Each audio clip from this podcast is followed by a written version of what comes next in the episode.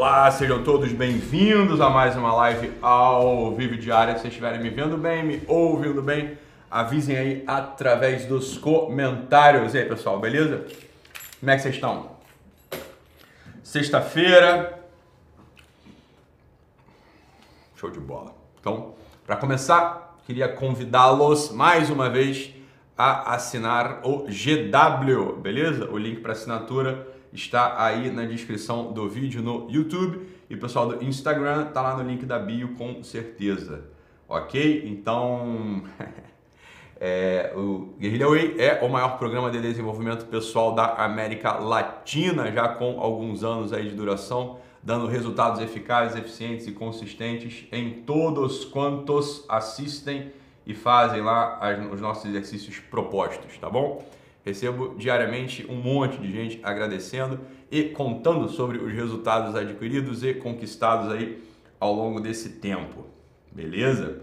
Hoje, cadê a bandeirinha? Caiu a bandeirinha? Não, tem a bandeirinha aqui. Hoje tem festa junina na firma, até a caveira tá com chapéuzinho de caipira e o Hulk tá com chapéuzinho de caipira também. Então, temos um Hulk. O Hulk também tá com chapéuzinho de caipira. Até o Hulk foi inculturado aqui, né, na nossa festa junina. Deixa eu colocá-la aqui. Ah, pô, caiu o Hulk. Qual é? Fica aí na boa, cara. Beleza? Ó, o Hulk aqui com chapéuzinho também de caipira. Hoje tem festa junina aqui na firma.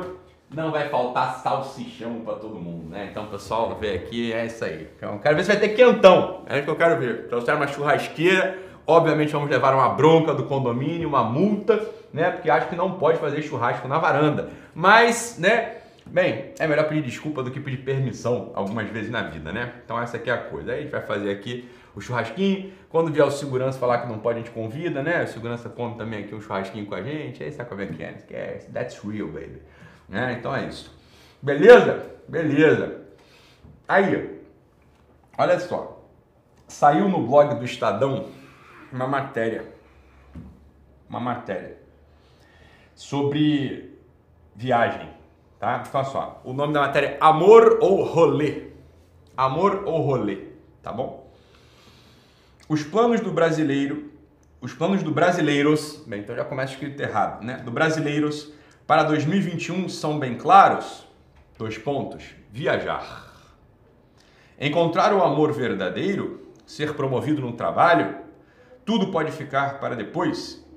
Em 2021, mesmo depois de longa quarentena e da interação limitada com os parentes, até jantar com a família toda pode esperar. Pá, pá, pá, Praticamente, de cada quatro brasileiros ouvidos no levantamento, três, ou seja, 74%, responderam que preferem viajar em 2021 a encontrar o amor verdadeiro, ok? E mesmo depois de meses de pouco contato com parentes, 59% dos brasileiros ouvidos na pesquisa também escolhem viajar quando a alternativa proposta é a oportunidade de finalmente jantar com toda a família. Metade dos brasileiros, 51%, disse que prefere uma viagem a uma promoção no trabalho enquanto 62% dos entrevistados do Brasil afirmaram que desejam viajar no lugar de comprar um carro. Pá, pá, pá, pá, pá, pá, pá. Beleza? Ótimo. Então vamos lá. Esse levantamento aqui, né, esse estudo aqui, ele revela para a gente uma coisa que eu já tinha falado numa live lá atrás, né, que é o seguinte: quando o sujeito ele não sabe o que fazer, né? Quando o sujeito ele não tem ideia de qual é a vocação dele, quando o sujeito ele está meio perdido no mundo, tudo que ele quer é aproveitar, é gozar e, sobretudo, o que ele quer é vazar da onde ele está, né? Ele quer vazar, ele quer ir para outro lugar, ele quer fugir, ele quer, enfim, brincar de outra vida. E aqui que está o ponto da nossa história, né? Quando a gente é turista, quando a gente viaja, a gente por um tempo a gente brinca de ser uma coisa que a gente não é, né? A gente brinca de ser, é, sei lá, né, um aventureiro, a gente brinca de ser um historiador, a gente brinca de ser um sujeito vagabundo, a gente brinca de ser um desempregado, a gente brinca de ser um putanheiro, a gente brinca de ser papapá, Né? Brincar de é próprio da infância e da adolescência. Né? Na infância, as brincadeiras elas se dirigem, claro, a coisas fantasiosas. O sujeito brinca de ser astronauta, brinca de ser um guerreiro, brinca de ser o, o príncipe de Nárnia, brinca de ser uma árvore do Senhor dos Anéis. O sujeito vai brincando de coisas impossíveis, fantasiosas na infância. Na adolescência, o sujeito ele brinca de possibilidades já da vida adulta. Ele está encenando figuras ali, né? Que são possíveis, mas que não são ele. Olha, o que a gente vê com essa pesquisa aqui é justamente essa tendência, né? O que a gente vê aqui, né? Nessa pesquisa, nessa pesquisa encomendada, né? É, relatada aqui pelo Estadão, a gente vê essa tendência do brasileiro adulto de viver como um adolescente, de um desejo de uma vida frágil demais, que é a vida adolescente. É óbvio que viajar é bom para uma parte das pessoas. Todo mundo sabe, viajar é gostosinho, viajar é bacana. Agora, se botarem mesmo na mesa para você, ó, você quer viajar ou você prefere encontrar o amor verdadeiro, uma pessoa que vai construir contigo uma vida para sempre, né? Vocês vão se amar, vocês vão poder se doar, vocês vão poder se entregar, ou você prefere viajar ou ter uma promoção no trabalho, ou seja, progredir na sua carreira, ganhar mais, ser mais respeitado, ter mais responsabilidade. Esse é o ponto. Você percebe que, né? As possibilidades postas na mesa, então olha só, viajar ou encontrar o amor verdadeiro, ou ser promovido no trabalho, ou encontrar com a sua família. Você percebe que, né? Encontrar o amor verdadeiro, ser promovido no trabalho, ou jantar com a família, são atividades que implicam uma responsabilidade. Você concorda? Fala, olha, encontrar o amor verdadeiro, meu filho, é uma delícia, mas também me implica. Também faz com que eu tenha ali uma série de responsabilidades, me implica naquela relação, que agora, bem, eu já não sou mais, entre aspas, livre, maluco, translocado, fazer o que quiser, né? Eu posso fazer o que eu quiser? Não. Falar, olha, se eu encontro meu amor, o amor verdadeiro, uma série de ajustes na minha vida vão ter que ser feitas a partir de então, né? Eu vou precisar me adaptar a essa, a essa relação nova, me comprometendo com essa mulher, me comprometendo com esse homem, que agora eu vou começar a compartilhar a minha vida, não é isso? De uma outra série de uma sucessão de outras coisas, falar, se eu encontro meu amor verdadeiro, daqui a pouco eu vou casar. Eu vou precisar sustentá-lo, eu vou precisar sustentá-la, eu vou precisar arcar com a responsabilidade de ter uma família, de ter um filho, e etc, etc, etc. Né? Falei, então, o sujeito adolescente, ele odeia a responsabilidade. O sujeito adolescente, ele quer uma vida louca. Né? O, sujeito, o sujeito adolescente, ele acha que ele é onipotente, mas é uma onipotência sem responsabilidade. Isso é o próprio da adolescência. O próprio da adolescência é uma liberdade sem responsabilidade. É como o próprio Vitor Franco falava. O Vitor Franco falava uma coisa que é muito interessante. Ele olha, é que colocaram uma estátua da liberdade lá na costa americana. Tinha que botar uma outra estátua, uma outra estátua na outra costa americana chamada estátua da responsabilidade. Você tem a estátua da liberdade tem que ter a estátua da responsabilidade. Porque liberdade sem responsabilidade, meu filho, é próprio dos adolescentes. É óbvio que liberdade sem responsabilidade vai te levar para o buraco. Liberdade sem responsabilidade, para assim dizer, não existe. Né? Liberdade sem responsabilidade é um sonho juvenil. É empolgante, é energizante, parece até que faz sentido por um tempo, né? Mas né? não funciona. Não funciona, vai te levar para o buraco. Não constrói nada, meu Deus do céu. Isso é estúpido. Isso é absolutamente estúpido. É, né? Não funciona mesmo. Então o que acontece? Essa ideia de viagem ou amor verdadeiro. Pronto, está demonstrado. O sujeito que prefere viajar a encontrar o amor verdadeiro, né? evidentemente esse sujeito ainda não é maduro. Não dá para contar com essas pessoas. Por aí que não dá para contar com 74% das pessoas. Né? No Brasil, 74% dos brasileiros preferem viajar a encontrar o amor verdadeiro. Ou seja, dois terços do Brasil está corrompido até a medula. Até a medula, são dois terços de incapazes. Incapazes, são pessoas assim, olha, uma sociedade na qual dois terços dela odeia a responsabilidade de construir uma vida que faça sentido, essa sociedade não vai para lugar nenhum mesmo. Né? Fala, olha, francamente falando, os desvios de verba, como o pessoal adora falar, né? as propinas e as coisas em Brasília, isso é fichinha. Isso aí não é nada. Isso aí não é a crise moral do Brasil. Mas não é mesmo. Fala, pô.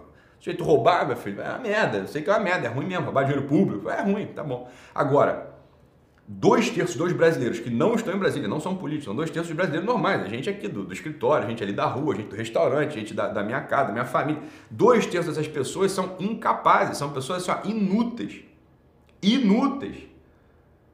Isso é absurdo. Isso é absurdo. Isso é a crise moral, isso é o que tá, isso, isso é a verdadeira corrupção do brasileiro. Isso é a verdadeira corrupção do brasileiro. Fala, depois é o seguinte, ó, é mais escandaloso ainda. Uma metade dos brasileiros prefere viajar a ser promovido no trabalho. Vamos lá, meu filho, como é que você quer viajar, né, sem ganhar dinheiro? Isso é um negócio absurdo. Isso é coisa estúpida demais, mas é, é absurdo, isso é francamente absurdo. Né? Isso é francamente absurdo. Viajar é uma coisa assim, fiquei lá sete dias, fiquei lá cinco dias, fiquei lá dez dias, né? Agora, você ter um trabalho que faça sentido, um trabalho no qual você está comprometido, um trabalho no qual as pessoas contam com você, um trabalho que você pode se desenvolver, pode melhorar o clima da tua ambiente. Meu Deus do céu! Né? Não sei se você para para pensar, isso aqui, ó, não é, não é brincadeira isso aqui. Isso aqui não é brincadeirinha, isso aqui não é um dado assim que, ah, então você pensou esse negócio aqui. Não, isso aqui é um dado que demonstra pra gente o grau de corrupção do brasileiro. Dois terços do brasileiro estão corrompidos até a medula. Olha, um sujeito, isso é muito, é muito triste mesmo. Sujeito, dois terços do Brasil não acredita no amor. Dois terços do Brasil não acreditam no amor. Dois terços do Brasil, dois terços dos brasileiros entrevistados, né? Dois terços, não sei se aqui é um estatisticamente relevante, não acompanha a metodologia da pesquisa, mas é um dado. Dois terços do brasileiro não acredita no amor. Acredita no gozo imediato. Não acredita na responsabilidade, no compromisso. Acredita né, na putaria. Você quer viajar? Fala, viajar é bacana, muito legal. Mas ó, vamos viajar com um amor verdadeiro, você concorda? Vamos viajar com, né, com uma vida já estruturada. Vamos viajar. Fizeram uma. Outro dia me fizeram uma pergunta no, no Instagram e aí eu respondi. A coisa é assim: ah, não sei o que, perguntaram sobre férias. E eu falei com, aquele, com aquela hipérbole necessária para comunicar certas, certos conceitos em três, quatro linhas, né? Aquela minha, aquele, é o recurso estilístico que eu utilizo nas histórias, né? uma parte das vezes, né? uma hipérbole, uma contundência, sem muitas modulações, sem muitas mediações, indo direto no centro da questão. Então, alguém perguntou sobre férias, eu falei assim, olha, férias é muito bom se você puder passar né, as suas férias no Ritz, no Hotel Ritz em Paris. Se você não pode passar suas férias no Hotel Ritz em Paris, esse conceito não é para você. O que eu estou querendo dizer ali com isso? É óbvio que, bem, pelo amor de Deus, né? ninguém vai passar as férias no Ritz em Paris. 20 é, pessoas né, por semana passam as férias no Ritz em Paris, porra. Isso é óbvio. Então, que eu, a ideia ali é a seguinte, olha, se a tua vida não está estruturada de tal modo que né, as férias para você não são um peso no seu orçamento, não são um peso na sua vida cotidiana, não são um peso na, na vida familiar, se você ainda não conseguir organizar a tua vida afetiva, a tua vida financeira, a tua vida moral, a tua vida espiritual, talvez você precise trabalhar mais. Essa é a ideia. Talvez férias não seja uma coisa que você tenha que ficar sonhando com. Né? Não vou ficar sonhando com as férias, sonhando com a viagem. Eu vou sonhar com o trabalho mais bem realizado. Eu vou sonhar com uma, um amor mais digno. Eu vou sonhar com uma entrega mais eficaz para meus filhos. Eu vou sonhar com uma espiritualidade de vida de modo mais eficaz na religião. Mas é claro, né? Isso é claro. Agora é evidente, bem, se você já está ali, né? Com tudo organizado na tua vida, bem, beleza, então vamos agora, né, poder, vamos compartilhar esses bens com as pessoas que a gente ama, né, com a minha mulher, com meu marido, com meus filhos, com meus amigos, aí tudo bem, né? Agora, isso aqui é um dado escandaloso. Tem disque doc? Ô Carol, tem alguém na linha aí? Olha, isso aqui é um dado escandaloso, né? Isso aqui é um dado escandaloso, né? E é escandaloso por outro motivo também, depois a gente comenta outra coisa, né? Deixa eu ver se tem alguém na linha.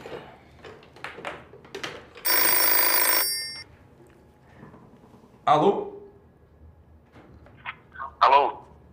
Opa, tudo bem? Quem fala? Ô, tudo bem? Aqui é o Caetano. Tudo bem, Caetano. Você tá falando de onde? Beleza, eu falo de São Carlos, interior de São Paulo. Claro. E aí, Caetano, o que, que você manda, cara? Beleza.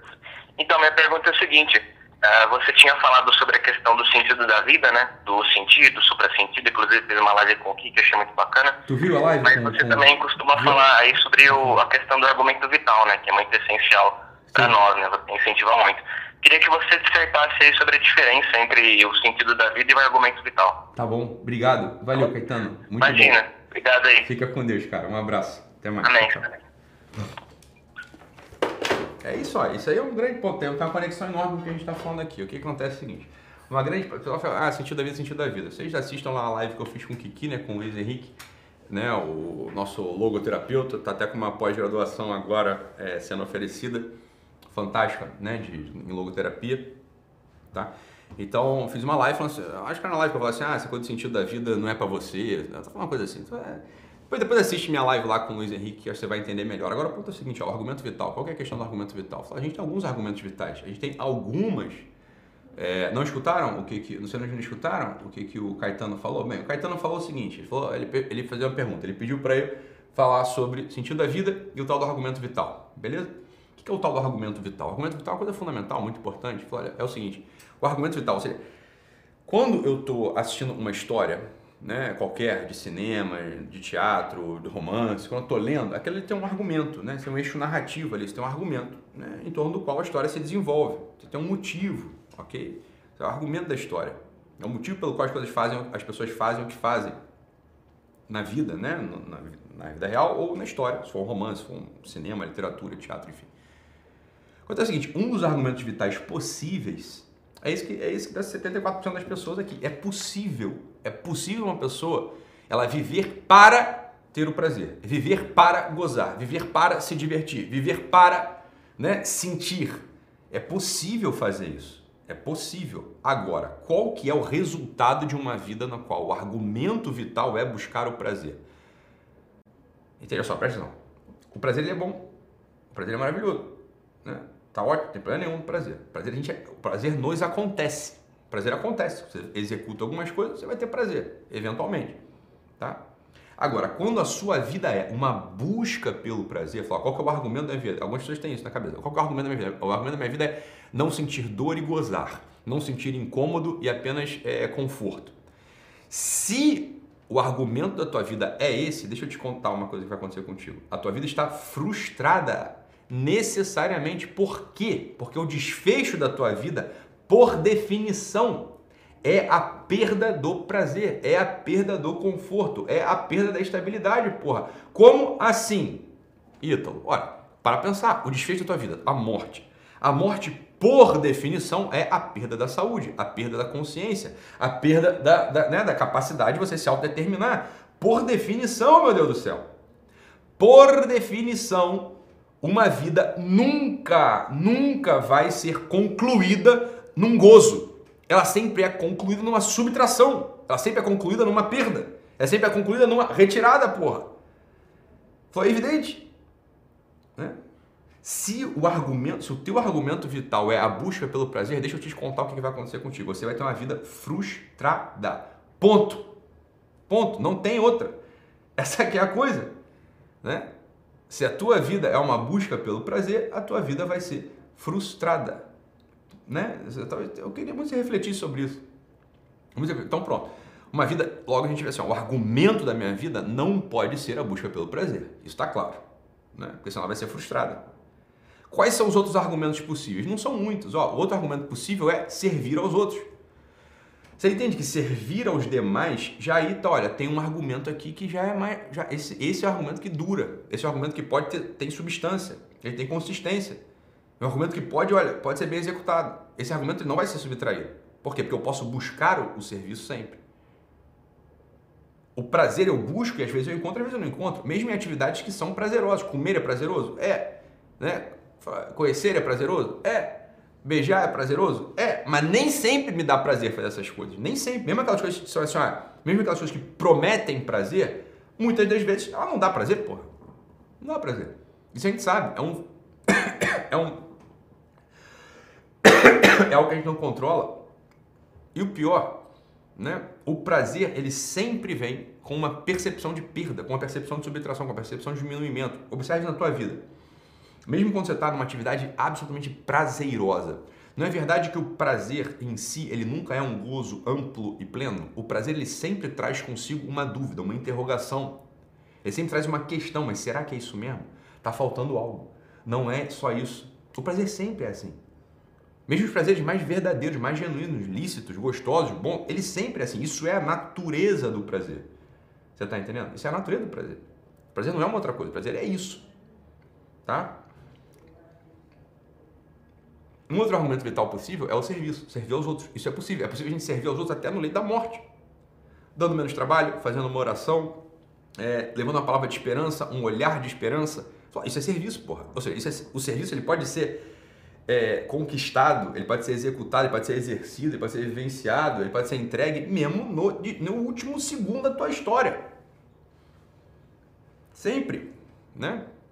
Um outro argumento vital é a proteção. Olha, uma pessoa que vive para proteger os outros. Entenda que serviço é uma coisa mais passiva. Serviço é, você serve quem já está fudido. E a proteção é, eu ativamente, eu crio um ambiente no qual as pessoas podem se desenvolver com mais segurança.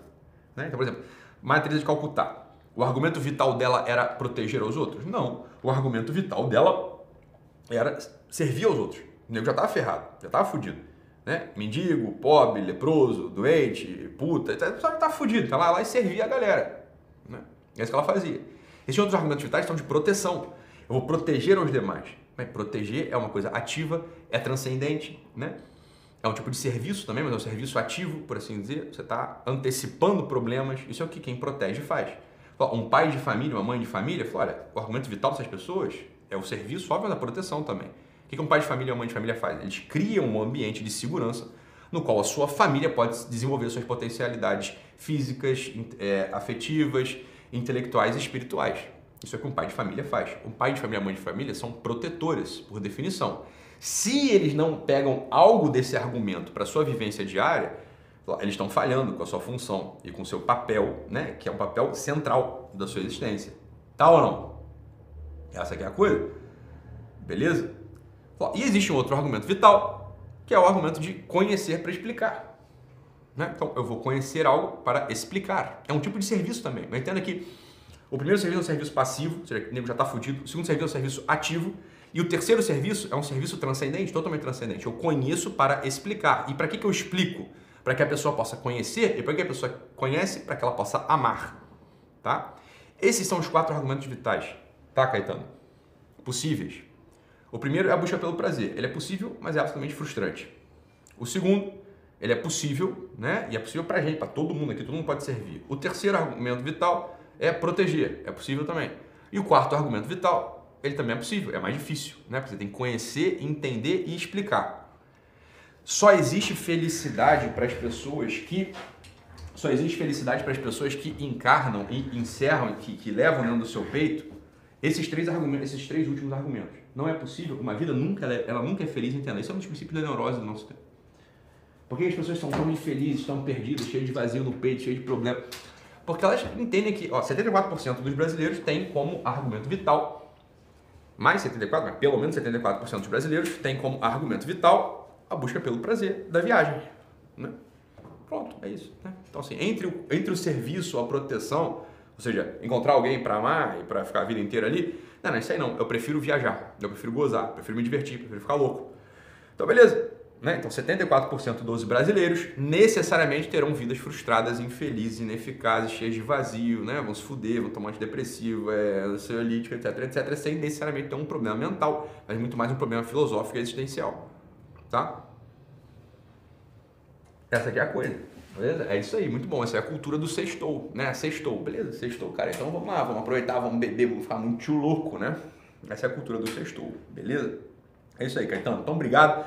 É, já avançamos aqui no horário, então assinem o GW, ok? Livrem-se desse argumento vital maldito, que é esse primeiro argumento vital da busca pelo prazer isso é, uma das, isso é uma das etapas do amadurecimento, não é a única coisa, mas é uma das etapas do amadurecimento, tá? Vocês lá no GW, no Guerrilla Way, nosso portal, vocês encontram um amplo material para te ajudar a ir implementando essas coisas na sua vida, ok? Então assine o GW, o link para assinatura em algum canto aí na descrição do vídeo. Lembrando que, para quem é assinante, esses vídeos estão em 4K lá dentro do portal e é a grande coisa do GW é o que é entregue nas segundas-feiras. Toda segunda-feira são entregues cadernos de ativação com exercícios, reflexões, né? Enfim, para que você possa colocar em prática aí essas coisas na sua vida no caminho e marchar no caminho para o amadurecimento. Beleza? Então é isso, fiquem com Deus, um abraço e até amanhã. Tchau, tchau, pessoal.